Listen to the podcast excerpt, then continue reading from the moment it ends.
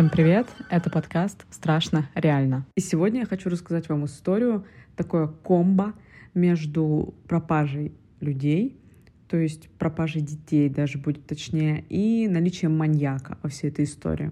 Сегодня я расскажу о тюменском маньяке, то есть это предполагаемый маньяк, потому что не доказано его наличие, но также не опровергнуто его отсутствие. Считается, что в Тюмени есть маньяк, который с середины 90-х годов похищает детей.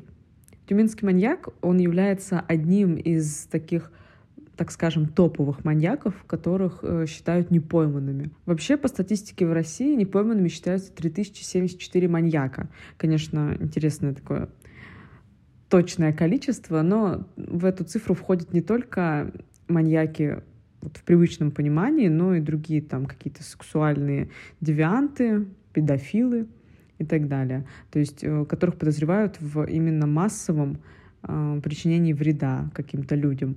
То есть маньяки, они, в принципе, могут, по-моему, считаться даже от двух преступлений. Это уже будет серийный такой маньяк. И эту статистику приводил э, Василий Бейнарович. Те, кто увлекается темой True Crime, я думаю, знают, кто это такой. Сейчас вот он, э, например, ведет подкаст «Дела», э, заменяя Сашу Сулим.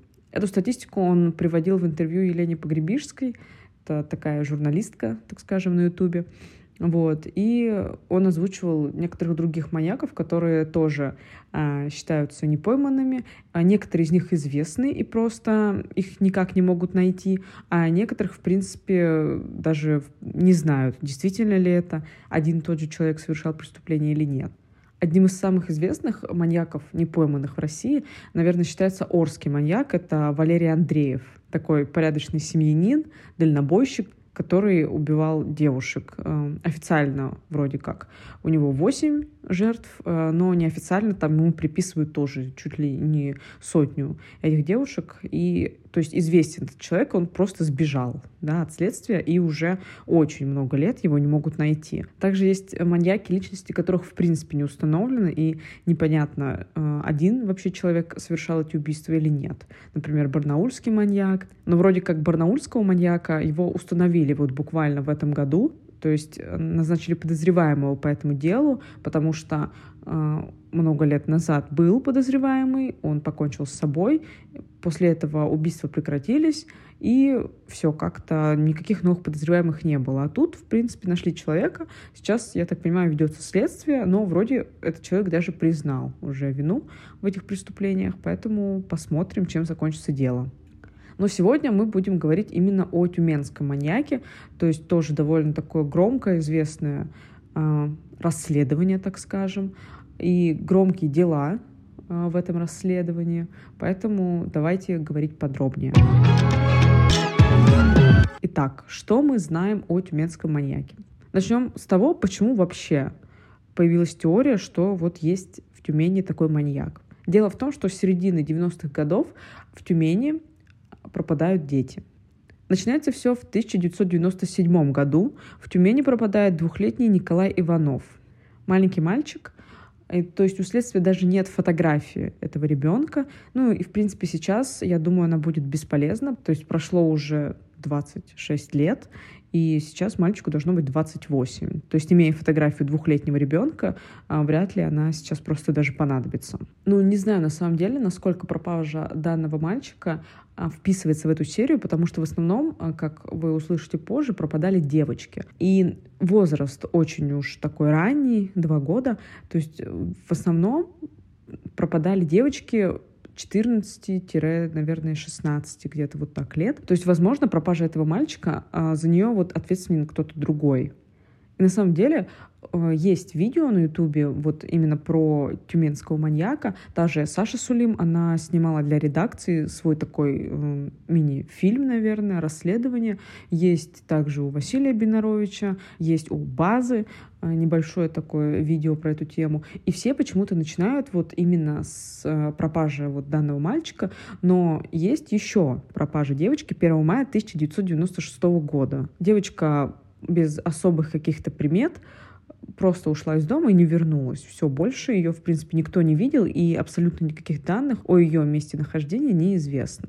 И почему-то странно, что не добавляют именно в этот список вот эту девочку, хотя предполагают, что этот тюменский маньяк, он может э, ездить и в другие города, то есть, возможно, по работе или просто, ну, то есть вот как Чикатило, да, э, такой вот некий гастролер, и добавляют туда пропажи людей из Омска, из Алтайского края, вот, но вот данную девочку почему-то в этот список не включают. И вообще, если углубляться, то еще с 1995 года начались исчезновения. То есть самый первый считается Юлия Расковалова. Ей было 16 лет, она пропала 6 мая 1995 года. В принципе, в этом списке начиная вот с 90-х годов по нынешнее время, числится 18 детей.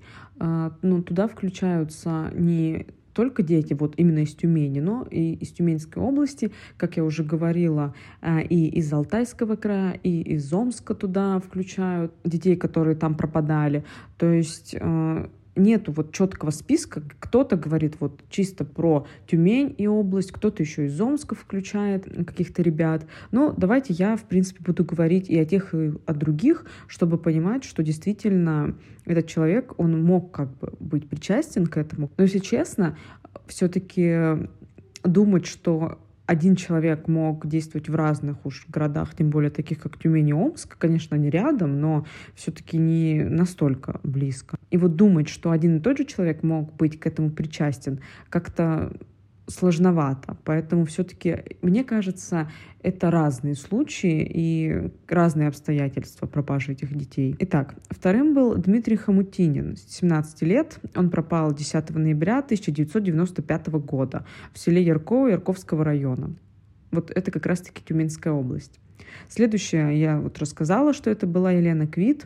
И вот как раз-таки про этих трех детей как-то их не вписывают в эту серию, а следующие обычно называют, вот после вот этого двухлетнего мальчика, называют Любовь Симонову. Любовь Симонова пропала 30 мая 1997 года.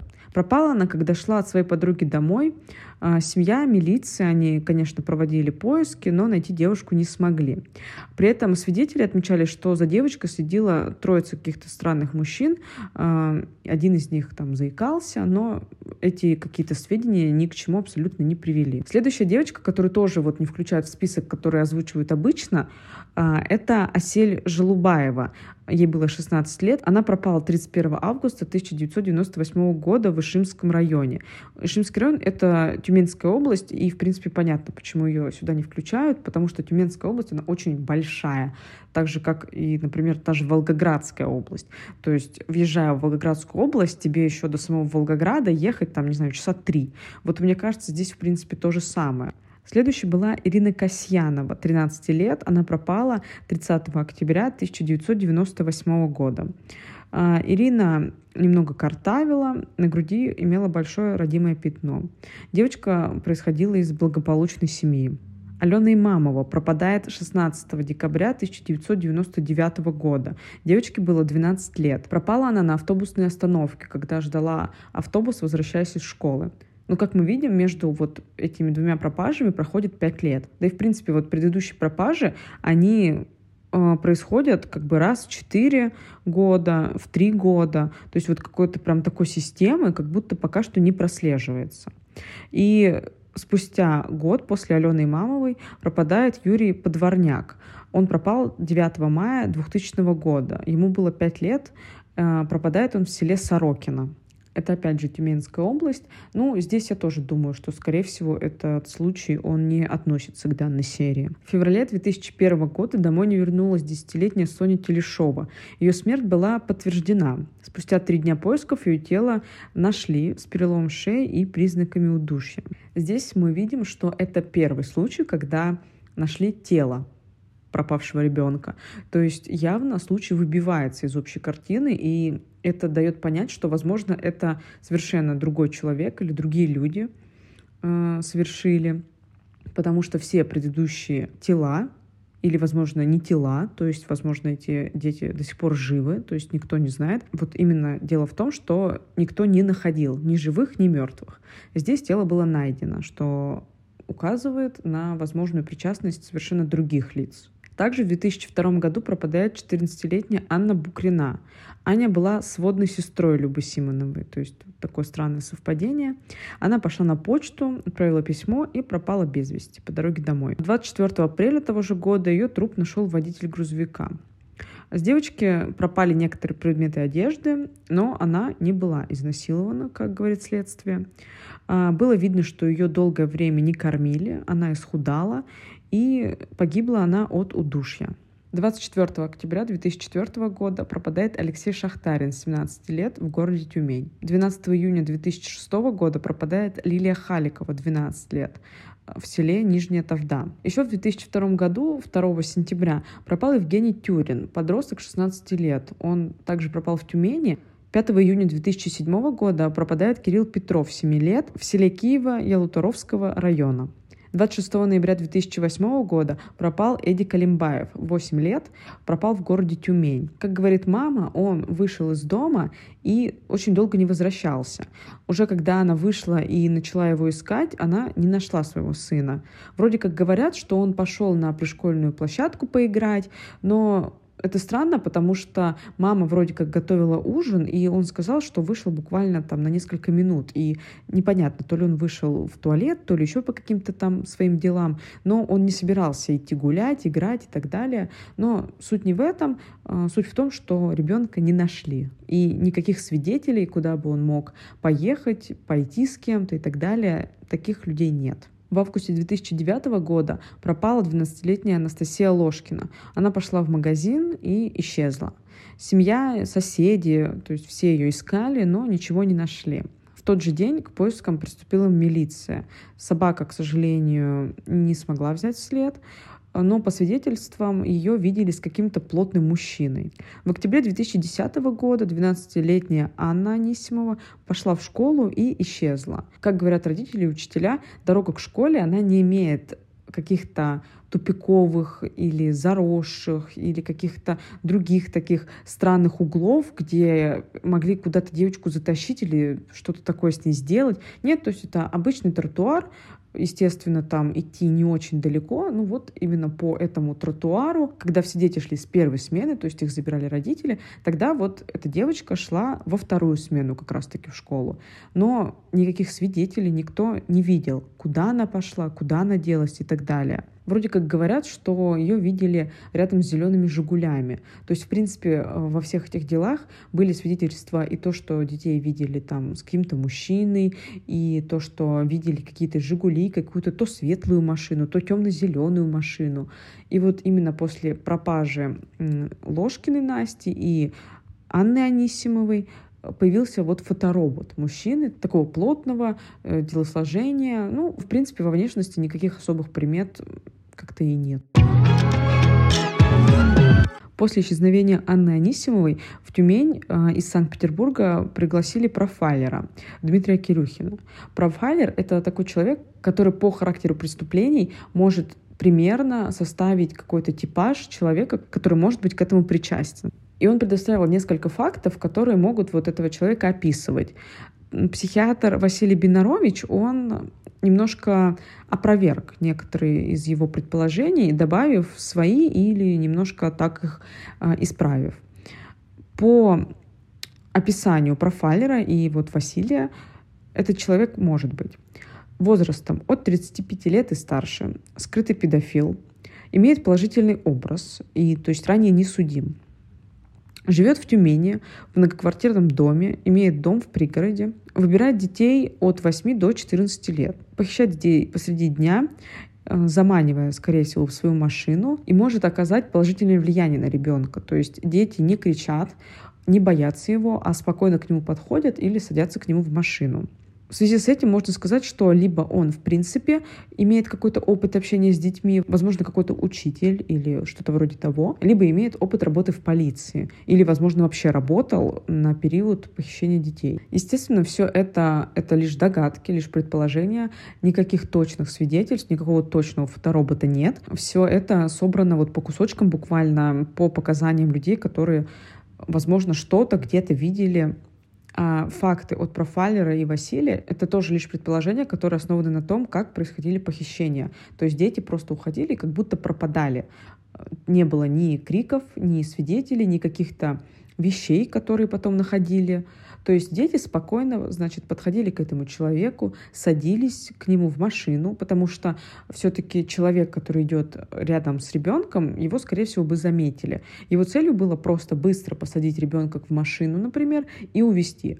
Без следов, без криков, без сопротивления посадить к себе ребенка в машину, причем довольно взрослого, да, не двух-трехлетнего, а все-таки от 7-8 лет, дети уже все-таки понимают, многие, что в машину садиться нельзя. Поэтому, значит, у него были навыки или какие-то, возможно, предлоги, под которыми ребенок спокойно шел и садился в машину. Он не создавал впечатления какого-то человека, к которому страшно подойти. И именно поэтому возникает предположение, что он мог быть бывшим полицейским или милицией да, на то время. Потому что дети кому доверяют у нас? Это полиции, конечно, как и учат в школе, в принципе. И я думаю, что этот человек мог спокойно этим пользоваться. Насчет того, что он имеет положительную какую-то характеристику у знакомых, этот факт подтверждается тем, что всяких судимых людей, особенно если они подозревались или были пойманы на каких-то моментах там педофилии, естественно, их проверяют в первую очередь. И особенно хорошо, если у него есть семья, потому что, естественно, кто подумает на человека с семьей, конечно, прецедентов куча, но тем не менее. То, что он живет в каком-то или многоквартирном доме, в котором люди друг друга мало знают. Хотя, знаете, дома вот этой старой застройки, не новые, да, ЖК, они, я думаю, не могут таким похвастаться. Там люди, я думаю, знают каждый вообще друг друга, кто когда там жил, кто уехал, кто приехал. Потому что, в принципе, увидеть человека, которого ты там знал 10 лет, который вот здесь жил, и неожиданно у него появляется ребенок, да, то есть, ну, странно.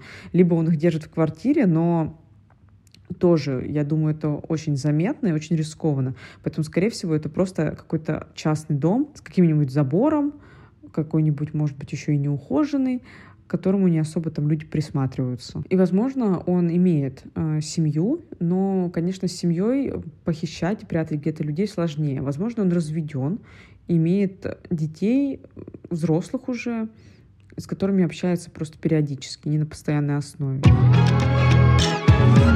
Ко всей этой серии э, хотели и даже довольно долгое время приписывали случай исчезновения Насти Муравьевой, которая исчезла 30 июня 2021 года. Девочка была из неблагополучной семьи, то есть отец выпивал, и воспитывала их периодически бабушка. Их я говорю потому, что у Насти довольно многодетная семья. Там, по-моему, четыре ребенка. И как раз-таки в тот день, когда Настя пропала, отец э, был не в совсем трезвом состоянии, сразу ребенка не спохватились. И потом уже, когда поняли, что девочка не вернулась, начали искать, отец э, сказал, что девочка часто ходила вот к соседнему дому. Возле этого дома был незапароленный Wi-Fi. И там, в принципе, собиралось много детей, которые ходили туда, чтобы там скачивать какие-то игры на телефон. И вот девочку начали искать, пробивать людей, которые жили в этом доме, проверять. И даже вот начали приписывать этому самому тюменскому маньяку. И вообще, в целом, конечно, случай очень подходящий, очень похожий, то есть типаж девочки, возраст девочки и так далее. Но спустя несколько месяцев, буквально полтора месяца прошло, и 19 августа в коробке недалеко, так скажем, от места, где девочку видели в последний раз, такой там пруд заросший, в коробке, в куске полиэтилена и половике нашли эту самую Настю Муравьеву. Это место проверяли изначально, но оно было такое заросшее каким-то камышом. Э, и вот следствие приказало как я понимаю, э, скосить всю эту траву, и вот там обнаружили коробку. Поэтому сразу появилось предположение, что, скорее всего, ее туда подбросили, потому что все-таки коробку, наверное, можно было увидеть в этих зарослях, потому что коробка была довольно большой. Коробка, к слову, была от бытовой техники, и именно благодаря этой коробке и удалось выйти на преступника. Это дело, кстати, взял под свой контроль Бастрыкин, глава Следственного комитета. Именно наверное. Поэтому преступника, подозреваемого, а уже осужденного преступника, быстро нашли. Эту коробку связали с мебельной фабрикой, потому что вроде как недавно эту технику поставляли на как раз-таки эту мебельную фабрику. Стали спрашивать, кто здесь работает, и выяснилось, что есть некий Виталий Бережной, который живет как раз-таки в том доме, где Настя ловила Wi-Fi. Нет, это не тот же человек, который этот Wi-Fi раздавал, потому что было бы уж, ну, слишком очевидно. Но нет, он живет просто в том доме. Его задержали, допросили. Изначально он не признавал вины, и потом он признался, что да, в тот день, когда Настя пропала, он вышел из дома, находился он в алкогольном, наркотическом опьянении, заманил девочку в квартиру, изнасиловал и убил. После того, как пришел в себя, он решил труп спрятать. Изначально он прятал ее где-то там в нише за машинкой, в холодильнике. Потом вот он завернул ее в половик, в пленку, положил в коробку и отнес к тому самому пруду. И казалось бы, все супер очевидно, но все не так просто. Потому что хозяйка, которая сдавала ему эту квартиру, то есть Виталий, он не был э, коренным жителем Тюмени, он приехал в Тюмень в 2015 году. До этого он работал и в полиции, со своей бывшей женой. У него был частный детский сад, который потом закрылся. И вот эта самая хозяйка, которая сдавала квартиру, она говорила, что она приходила в эту квартиру, проверяла. Никакого запаха она не обнаружила. Она открывала холодильник, также ничего там не обнаружила. Но Половик, в который была завернута Настя, он действительно такой же находился в этой квартире. И куска действительно не хватало. Ну, не знаю, насколько можно сопоставить тот половик, который был найден в коробке, и половик, который был а, вот в этой самой квартире. Но на самом деле можно. Просто, может быть, никто с этим особо не стал заморачиваться, потому что, ну, и так очевидно, да, что половик был длиннее, а тут стал короче, и кусок найден в этой коробке. То есть не знаю, может быть, это, конечно, можно расценить как супер совпадение, но мне кажется, таких совпадений даже и не бывает. Конечно, странно, что хозяйка не учуяла никакой запах, если, как он говорит, он хранил это тело какое-то время у себя, тем более, что тогда было довольно жарко, и то, что она ничего не почувствовала. Но, знаете, я думаю, что если была какая-то пленка, и там хозяйка не особо там шарилась по углам, а вышла, зашла буквально, то, может, и не заметишь никакой запах, особенно если ты не ищешь чего-то специально и не заостряешь внимание на каких-то мелочах, возможно, ты ничего и не заметишь. Но суть в том, что Виталий признался, а после он начал говорить, что эти показания из него выбили. И он ходатайствовал о суде присяжных. И как стало известно, а, присяжные до вынесения приговора, они собираются в комнате. И вот они выносят, так скажем, этот приговор, а вот там на следующий или там когда назначит суд дату оглашения приговора, этот приговор оглашается. И тут стало известно, что просочилось, по-моему, в прессу, что приговор будет оправдательным. То есть присяжные решили оправдать этого человека – и знаете, это очень редкая практика, то есть в России, насколько я знаю, меньше процента оправдательных приговоров. И вот прокурор заявил то, что была нарушена тайна совещательной комнаты, что этот приговор, он просочился в прессу до вынесения, да, до официального вынесения приговора. И присяжные были распущены, были собраны новые присяжные, которые уже вынесли обвинительный приговор. В конечном итоге Виталий Бережной получил пожизненный срок. Знаете, очень интересно все-таки, что же сподвигло присяжных прийти к выводу, что этот человек невиновен. Потому что очень много уж таких нереальных каких-то фантастических совпадений, что девочка пропала возле этого дома, он живет в этом доме. Коробка привела к нему. Половик такой же, как и у него, в квартире. Ну, то есть, знаете, это уже не какие-то там суровые 90-е года или поствоенное время, где у людей все одинаково. Что смогли купить, то и положили, да, себе под ноги или принесли в квартиру. Все-таки уже большое разнообразие всяких вещей в магазинах. И сказать, что этот половик есть в каждом доме, ну, тоже, да, не скажешь, я думаю. Конечно, смотря с каких он времен, но тем не менее. Поэтому все-таки мне кажется, что человека судили заслуженно. В общем, в итоге, как вы понимаете, Настю Муравьеву не смогли внести вот в этот список тюменского маньяка, потому что все-таки и Виталий, он не жил в те года в Тюмени, и все-таки по возрасту не совсем подходит, потому что, естественно, его проверяли на причастность и к предыдущим преступлениям, но доказать этого не смогли. А, кстати, хотела еще сказать, почему еще все эти дела объединяют как бы в одну серию, потому что у многих девочек у них такой, знаете, немного схожий типаж. И у многих, даже я бы сказала, у большинства девочек есть некие физические особенности. У некоторых косоглазие, у некоторых картавость. И, возможно, вот на таких детей как раз-таки намного проще повлиять. То есть, может быть, есть какие-то насмешки со стороны там одноклассников. Может быть, в принципе, такие дети, они какие-то более замкнутые из-за своего дефекта. И когда к ним проявляют внимание какой-нибудь взрослый, там похвалит, может быть, или что-то предложит, или какую-то помощь попросит, возможно, они проще идут на контакт. И вот еще именно из-за этого факта эти дела они объединили, потому что, ну, действительно, очень много девочек, они похожи. И было бы странно вот иметь такое совпадение. Но также я считаю, что многие из этих дел, они не входят вот в эту серию, потому что все-таки пропажа двухлетнего мальчика или наоборот вот подростка 17-летнего, я думаю, что это все-таки связано с какими-то другими людьми или, например, те девочки, которые были найдены. Я думаю, что это не один и тот же человек, потому что, как мы видим, большинство из детей найдено не было все-таки он редко меняет свою манеру вот поведения, манеру похищения, убийства, не знаю, что там он уж делал с этими детьми. И то есть редко бывает такое, что одного вот он вот так вот похитил, второго вот он вот так убил и оставил. То есть все-таки больше они придерживаются какому-то вот выработанному сценарию, по которому они точно знают, что вот все, так скажем, у них получится, да, их там не найдут. Но опять же, не будем забывать, что мы говорим о том, что возможно есть маньяк, возможно, есть вот человек, который похищает этих детей. Потому что, конечно, официальных каких-то подтверждений, кроме того, что вот есть такая серия пропажи детей, вот никаких официальных там подтверждений нет. То есть нету официального фоторобота, то есть есть предполагаемый.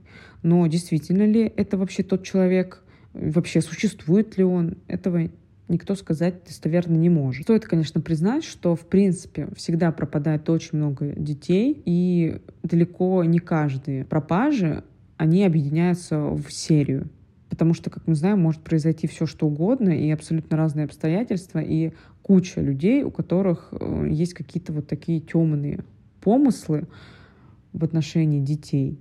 Поэтому Конечно, очень похоже на серию, очень похоже на то, что все-таки этот маньяк существует. Но давайте также отметим, что если первые убийства происходили еще в середине 90-х годов, а тому человеку, ну, уже, я думаю, по возрасту должно было быть где-то за 30, то сейчас прошло еще почти 30 лет, и данному человеку уже должно быть, ну, мне кажется, где-то 60, а то и больше. Поэтому, наверное, новых каких-то преступлений вот таких ждать от него не стоит, если он существует. Возможно, его уже в принципе нет в живых. Также некоторых из детей находят спустя вот большое количество времени. Например, а, в Омске пропала Ксения Бокова. Ее также включали в список вот, возможных жертв этого тюменского маньяка. Она пропала 28 марта 2014 года. Нашли вещи этой девочки, и больше, в принципе, ничего найдено не было. Но 9 августа 2021 года ее тело все-таки нашли в водоеме и поставили официальную причину гибели — это утопление. Мама, конечно, не верит э, в эту версию. Она говорит, что девочка была такая ответственная, серьезная, и она бы просто так не полезла там какой-то водоем, но тем не менее, да, прошло, вот считай, 7 лет, девочку нашли. Хотя изначально считали, что вот она жертва вот этого тоже тюменского маньяка, который просто поехал в Омск и вот там как бы похитил эту девочку. Ну, в общем, вот такая получилась история. Как вы вообще думаете, существует этот маньяк, существует этот человек, который ответственен за эту серию, или все-таки все это какие-то отдельные случаи? Ну, мне, если честно, кажется, что, возможно, есть человек, который причастен вот к нескольким из этих дел, но все-таки не ко всем, наверное. Особенно если касается дела пропажи отдельно девочки, отдельно мальчика. Все-таки у маньяков, как правило, вот какой-то один типаж, то есть вот они там, не знаю, кому-то мстят или кого-то там воображают себе, и вот они не прыгают так от одного к другому типажу вот 17 лет, 2 года, 7 лет. Все-таки у них как-то более выработанный такой типаж жертвы. Поэтому я думаю, что, скорее всего, есть человек, который причастен, может быть, ну, к шести, может быть, поменьше эпизодам. Вот, ну, плюс-минус. Девочки, которые вот с дефектом речи или, может быть, с физическими особенностями. А вот все-таки ко всем остальным, я думаю, что это либо какая-то, может быть, случайная пропажа, гибель ребенка или похищение какими-то другими лицами.